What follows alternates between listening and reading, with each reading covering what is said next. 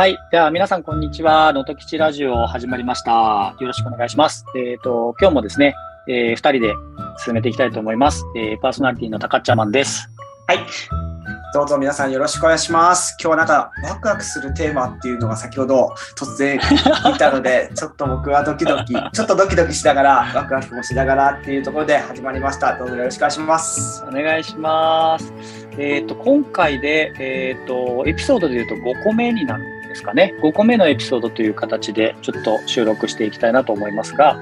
えっ、と、今までのですね、ちょっとまあ、能登基地ラジオで言うと、まあ、僕らがもともと、能登に基地を作りたいなというような、えことを、えーまあ、この場でいろいろ相談しながら、こう、なんか前に進めていくような、そのなんか過程も、あのー聞いていただけるといいなと思ってお話ししてるんですけど、えっ、と、今日はですね、あの、そもそも、えっ、と、まあ、僕、たかっちゃまんと言っていますが、えっ、と、僕があの、どんな人間で、えっ、と、なぜ今ここにいるのか、みたいなところとか、えっ、と、もう少しなんかちょっと皆さんにも知っていただけるといいかなと思ったりしていて、えーちょっとそんな僕自身のお話とかも今日はできたらいいなというふうに思っていますので、えーちょっと聞きたくない方は、あの、ぜひ、あの、次のエピソードまでスキップしていただければなと思います。お願いします。はい、えっ、とですね、じゃあちょっと早速なんですけど、どこから行きましょうかね。あの、そもそも、そもそもの、えーとところから行くと、えっ、と、僕はまず、あの、地元が福岡です。で福岡県の福岡市で生まれた、えっ、と、まあ、男子でですね。で、えっ、と、幼少期とかの話から行くと、えっ、と、ずっと、えー物心ついた時から、えっ、と、父親に坊主頭にされていいました。えっと、ちょっと今、なあのちょっと、え、なんで坊主頭とか、え、野球少年だったからとかですか？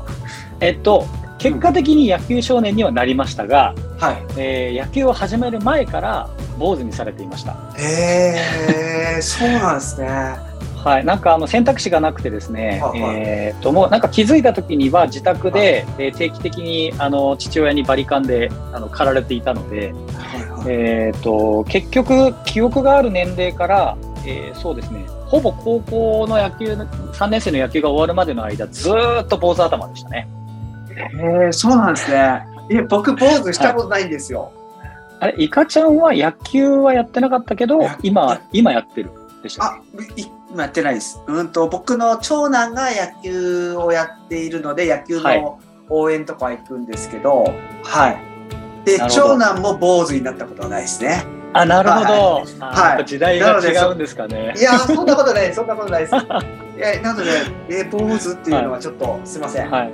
そこに引っかかっちゃいました。はい。あら、まあなんか、そうですね、あの坊主自体が嫌いだったわけじゃないんですけど、気がついたら坊主で、で、結局、中学校の野球部も高校の野球部も、まあ野球やってたんですけど、どっちの野球部も坊主だったので、えっ、と、まあ結果的に、なんだろうな、あんまりこう、えっ、と、違和感なくというか、えっ、と、幼少期はどちらかというと、あの、あ、坊主頭の大石くん、みたいな感じに、あ、僕大石って言うんですけど、あの、大石くんっていうふうに言われて、バラしちゃった。えっと、あだ名は石くんって言われてたんですけど、えっと、まあ、小学校の時は坊主で、えー野球をでもですね、ちゃんと始めたのは中学校に入って、野球部に入ったところからですね。小学校の時は剣道とかやってました。はい。なんか、そういう、まあ、いろいろ、とはいえ、こう、結構父親に、あの、まあ、福岡の出身なので、なのでかわかんないですけど、割と、まあ、あのどちらかというと、堅物系の、えっ、と、父親にこう育てられたので、えーまあ、末っ子なんですけど、僕3人兄弟の末っ子なんですけど、えー、と割とそういうこう、えーまあ、ちょっと窮屈に感じるような、えーところもこう幼少時代にあったりしながら、まああの仲間とか友達と一緒にですね、剣道やったり野球やったりっていう、あのそういうこう幼少時代を過ごしていました。で、えー、と高校の時にまあ野球が終わってですね、それから、えーまあ、受験勉強を始めて、で大学の時に千葉の方に出てきて、えー、となので、大学時代から関東で、えー、と生活してるっていう感じになりますね。で大学入ってからはですね、もう本当に絵に描いたように大学デビューをして、えーとまあ、その反動でですね、えー、と入学してから半年間ぐらいの間に髪の毛の色が多分5回ぐらい変わりましたね。えーとまあ、伸ばせることが嬉しくて仕方ないっていうのもあったんですけども早速金髪にしてで、えー、と金髪にしたらすぐ飽きたのでその後なんか緑色にしたりピンク色にしたりっていう、まあ、あの謎の行動を あの取っていて、えー、と今見ても非常に恥ずかしいあのそうですねもうまさに黒歴史みたいな、えー、と感じの時代が大学1年生の時ですね。であの黒歴史なんですか、はい、そこめちゃくちゃいいじゃないですか。本人としてはめちゃくちゃ楽しかったんですよ。なんですけど、あの、まあ、周りの友人とかに今聞いても、あの、どうかしてたってやっぱり言われて、な、何、何かと戦ってたみたいな、その、なんか無理やり、あの、えっ、ー、と、髪の色変えたりとか、えっ、ー、と、なんかその、なんですかね、本当にこう、長い間、ちょっと我慢してたのが、一気に弾けて、ちょっとおかしくなっちゃったっていう感じですかね。そうですね。で、当時のバイト先がパチンコ屋だったんですけど、店長から、なんかこう、大石君の髪の毛は七色だねって言われたりしてました。あの、どうでもいいんですけど。いえ、なんか、パチンコ屋で七色っていうか、なんか、すげえなんか、幸運の神様みたいな感じじゃないですか。そうかもしれないですね。もしかしたら僕が目押ししたら、あのうまくいくみたいな伝説が、まあ、あった可能性も、まあ、ないですね。それはないです。ないですね。はいでまあ、大学の時はなんかでも本当だからはっちゃけててすごい楽しく過ごしてたんですけど、えー、っと大きな出来事って大学3年が終わった時に休学をして1年間休学をしてでその時にあのピースボートって、ご存知の方もいるかもしれないんですけどあの世界を一周する船をですね出している NPO 法人があるんですけど、えー、とその船に乗って100日間ぐらいかけて地球を一周あのしました。えーとそれがまあとってもいい経験にやっぱなったんですけど、あのそうですね、それまで結構こう狭い世界に生きてたってことを思い知らされるような経験になって、で、えっ、ー、と、まあ、なんですかね、その船に乗った時が二十歳ぐらいなんですけど、えー、なんでしょう中学校とか高校ぐらいの、えーと、若い子たちも乗ってきてたりしますし一方でこう結構ご年配の方が、えー、ちょっと仕事リタイアされて、えーとまあ、100日くらいリフレッシュのために乗られてるっていうようなことがあったりしてそういうこうあらゆる属性の方々が船の上で交流して交わり合って、えーまあ、最初の頃はやっぱりそんなことないんですけどだんだんだんだんあのいろんなコミュニティが船の中で生まれていって100日経つ頃にはもうものすごい一体感が生まれてるんですよね。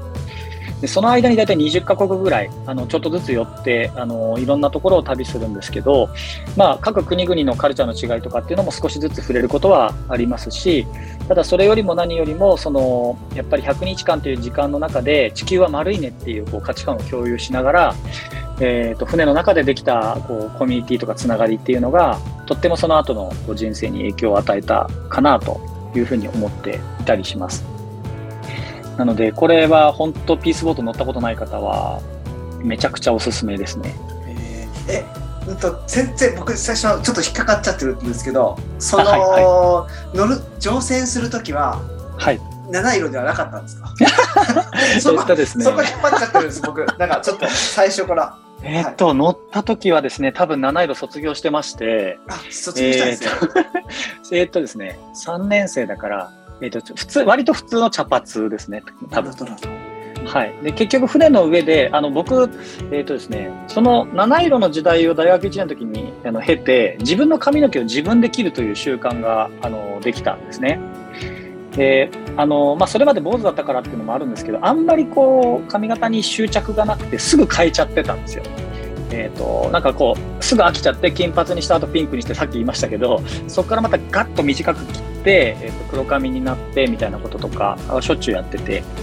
で、まあ、自分の髪の毛を自分で切るってことをずっとやって、えー、かつその大学時代は友達の髪の毛をこう切ったりとかもしてたんで。えーはい、よくよくこう切らしてもらってたんですけどでそれをこう船の上にピースボート乗った時も結局ずっと自分の髪の毛自分で切っててで、えーと、友達の髪の毛切ったりもしててだからなんかその僕が多分ピンクとかですね七色だったことを知ってるのは本当大学1年の時の仲間だけですね。はい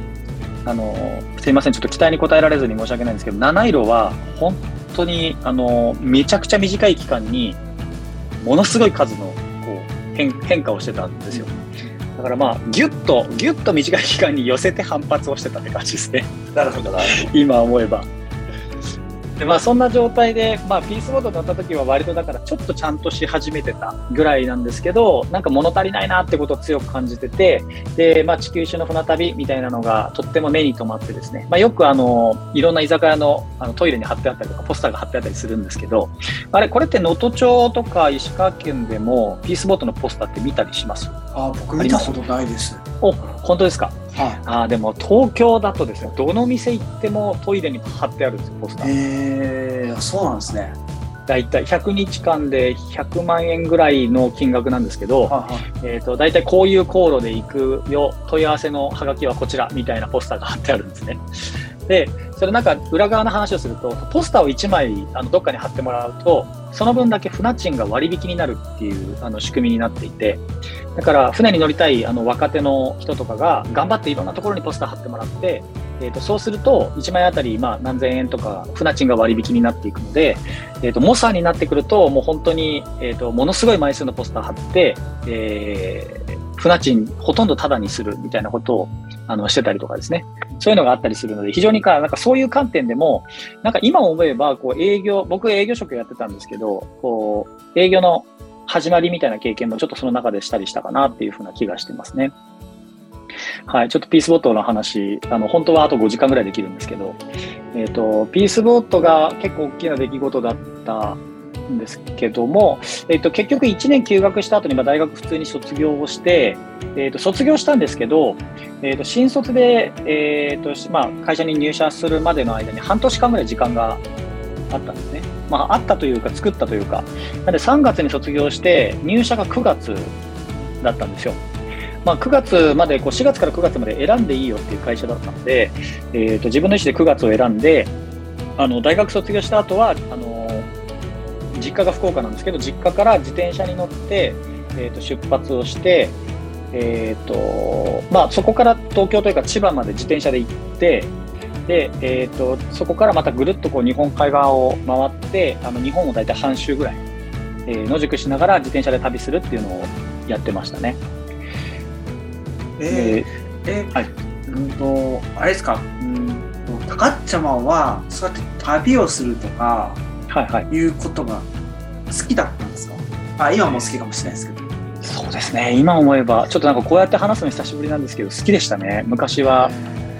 はい、今もあの好きなんですけど、えー、っとですね、で最近またちょっとそういうこう熱が盛り上がってる感じは自分でも持ってるんですけども、えー、としばらくちょっとおとなしくしてた感じがありますね。えー、ちょっとそれはなぜだろうっていうのもちょっと後で出てくるかもしれないんですけど今思うと若い頃はやっぱそうやっていろんなところに自分行って自分の目で見て感じるっていうのがすごくあの大事だと思っていて。でまあ、さっきのピースオトの話もそうですけど、やっぱりその現場にいて感じることって、現場にいないともう絶対に理解できないあのようなことがたくさんあったんですよね。なんであのその場のその空気だったりとか感覚を共有できた仲間っていうのが特別な仲間になっていくっていうのもあのすごくあの実感としてあったのでだからやっぱ現場にいることってすごい大事だなっていうのはその時強く感じて結果的に自転車で旅するっていうことをしたんだなと。そうだな、今喋ってて思い出しましたけど、そうですね、地球を一周していろんな国を見て、うん、何が分かったかっていうとですね、あの日本って本当に素晴らしい国だなっていうことが分かったんですね。あのまあ、海外のいろんな国もいいところたくさんあるんですけどあの何何よりも日本の良さっていうのがものすごく際立って見えてでものすごい恵まれた環境だったりとかこんなに食事が美味しい国もないですしあの、まあ、本当全てが日本っていいなって改めて思ったんですよ。でその割に、あの、外国のこう若い子たちとかってめちゃくちゃ自分の国のこと知ってるんですけど、えっ、ー、と、全然自分の国のこと知らなかったんですよね、僕が。で日本のこと全然話せないっていうのが、あ、つまんねえなって自分で思って、で、なんかちょっとは見て回ってみようかなっていうのが自転車で旅したきっかけなんですよね。なんか、僕もそこ聞きたかったところでやっぱ世界見てから日本を見るっていうところって、今話していただいたので、はい、ああなるやっぱそういうことなのかと思ったんですけど、はい。えー、やっぱそこは世界と日本のいろんな意味での違いとか、はい、うんまあそこは人の違いもあるんだと思う。今言ってもらったような人の違いを感じながらっていうところですね。はい、でもその中で、はいやっぱ日本の良さをものすごい体感というか五感で感じていったんですね。多分地域回りながら。そうですね。えー、と何だろうな。一番はでもやっぱ食事はやっぱ圧倒的に本当に日本が美味しいなって思っちゃいましたね。まあそれもありますしあとやっぱりその治安の良さとかですかね。うんまあ例えばあのジュースの自動販売機がいつでも冷たいのが飲めるでそれが100円で売っててどこでも誰でも買えるみたいなことが、えーと、そもそも外国で普通じゃないとかですね、えーとまあ、そのレベルのことであっても、あのー、実現できている日本の治安の良さって多分、あの世界的に見たらもの相当なイレギュラーなんだろうなって思いますしあとはもう何より米が美味しいですよね。お米の美味しさはもう世界で絶対圧倒的に一番だなってえーと、少なくとも当時は感じたので、えーと、僕はその当時あのできできてない今できてないですしあの、えーと、できなかったんですけど当時日本に帰ってやりたかったことはお米を育てたいと思ってました。えー、あそうなんですねえそこまで行くんですね。あのすごいなやってみたいって思ったぐらい、あこれは世界に誇れるのはあのまず間違いなくお米だと思ってえーと、その日本人でありながら日本人のお米の日本のお米の作り方を知らないっていうことを何とかしたくなったんですよね自分的には。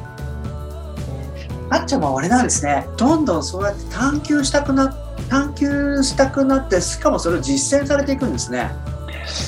えー、っとですね。そういう感じがしますなんか。あのえっとですね秋っぽいんですよでも同時に。なので、えっと、自転車の旅とかに関して言うと、出発したら、もう、あの、行くとこまで行かないといけないので、えっと、ある程度のとこまで行くともう引き返せないじゃないですか。で、えっと、そういうもう、あの、行ってしまったら、えー、行くしかないみたいな、えっと、プロセスのものに関しては、えー、割と得意なんですよね。なので、始めてしまったら流れてくんで、えーと、そこはいいんですけど例えばお米を作るとかって本当にやろうと思ったらあの多分ものすごいたくさんの我慢が必要になると思いますし、まあ、本当に、えーと、土地っていうかあの土を作ってそこから本当毎年例えばじゃあ天候に左右されてっていうようなことを繰り返しながら PDCA 回してで何年も経ってやっと納得いくお米ができるみたいな戦いだと思うんですよね。でそういうあの地に足をつけて時間をかけて何かを作り上げるっていうのは実を言うとむちゃくちゃ苦手で。そうなんだ。はい、あの苦手というかできたできた感覚が今まであんまりないので、えっ、ー、とまあなんかガッとやって、えっ、ー、とバンバン肌で感じて、え、ー、とそれをこうまあ吸収するなりしながらこうそれを発信するとかですね、そういうのはあのとっても好きなので、全然苦もなく楽しめるんですよね。はい。だからまあ、一歩目が割と、あと、勢いでいけちゃうところはあるので、あのそういうのはもしかしたら、あの僕のこう性格なのかもしれないですけど、えーと、お米なんかはですね、多分このままいくと死ぬ時に、ああ、俺お米の作り方わかんないままだなと思いながら死にそうな感じがちょっと、えー、なるほど、なるほど、面白い、なんか。はい、じゃあ、今、はい、なんか流れで、そうやっていろいろ探求していく中で、なんか9月からでいろんなことを今、あ先ほど大学の時代いっぱい感じているじゃないですか。七色から始まってですよ。そこが 100, 100, か国あ 100, 100日間の世界一周があって、はい、さらに自転車旅をするっていうところから、はい、もう社会一歩踏み出していくわけじゃないですか。そうです、ね、そこの話がままためちゃくちゃ楽しみになってきてますけど。そうですね。えっとそこはですねまた、えー、まあもうあのなんて言うんでしょうね、どういう会社を最初に新卒でこう入社する会社として選んだかというと、はあ、えっ、ー、と、